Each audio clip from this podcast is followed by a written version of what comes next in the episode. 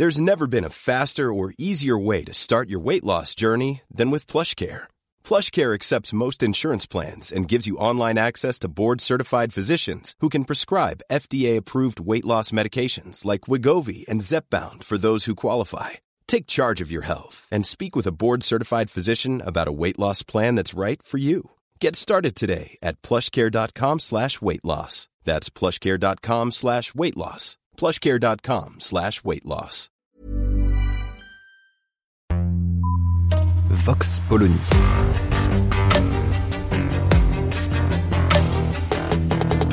L'actualité vue par la directrice du magazine Marianne, Natacha Polony.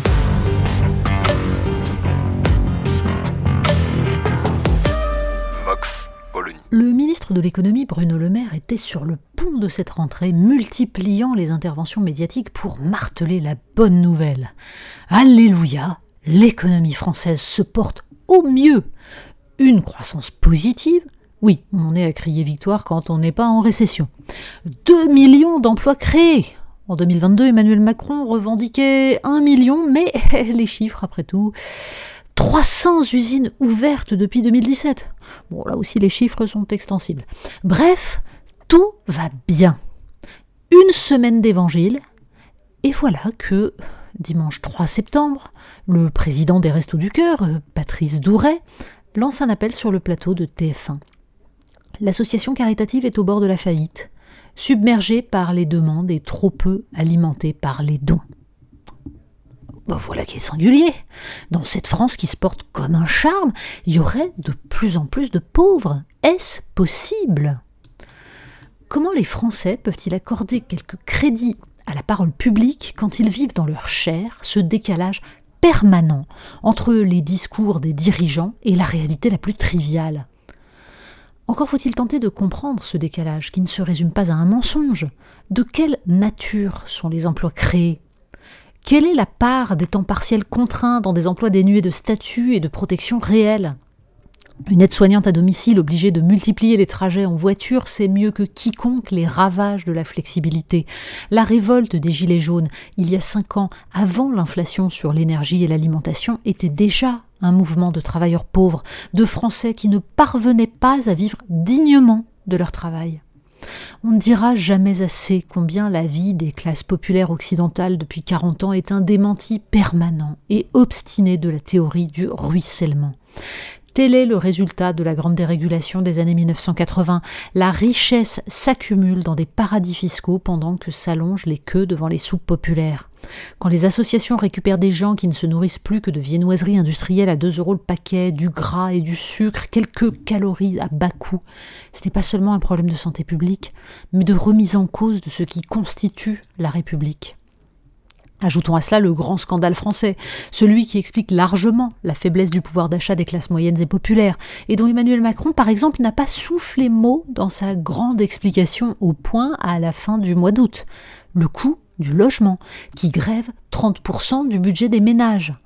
Parmi les dizaines de milliers d'étudiants qui viennent se nourrir au resto du cœur, combien voient les maigres revenus de leurs parents engloutis dans des studios sordides payés à prix d'or?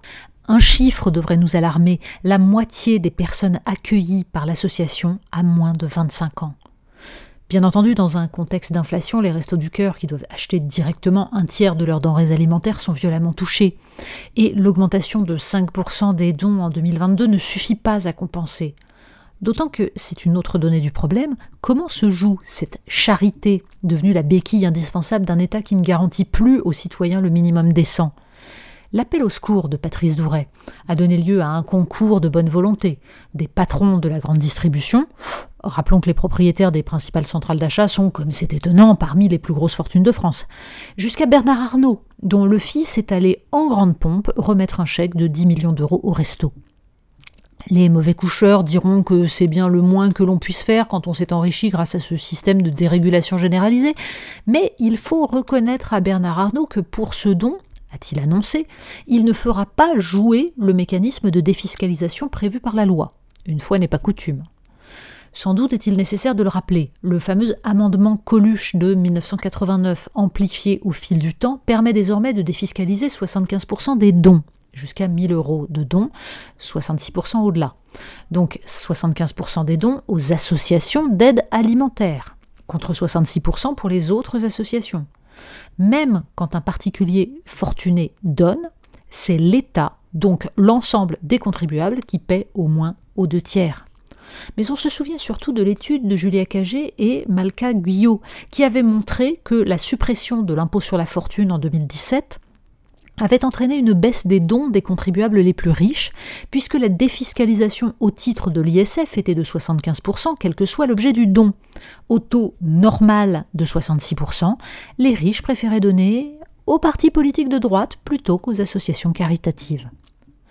Qu'est-ce que la République? Sinon un régime qui se donne pour objet de remplacer la charité par l'égalité. Il n'y a pas pire échec que cette faillite pour cause de trop grand succès des Restos du Cœur. Il n'y a pas plus sévère démenti au triomphalisme du ministre de l'économie, plus cinglante preuve de l'impuissance de ces politiques qui prétendent agir, mais en se gardant de toucher aux règles du jeu du néolibéralisme. Dans le monde de l'optimisation fiscale et des flux de capitaux, les Restos du Cœur n'auront jamais assez de moyens et de bras pour éponger l'océan de la misère. Vox Polony. Retrouvez tous les podcasts de Marianne sur les plateformes de streaming. Et puis les analyses, articles et entretiens de la rédaction sur marianne.net. Et surtout, n'hésitez pas à noter cet épisode et à nous laisser vos commentaires.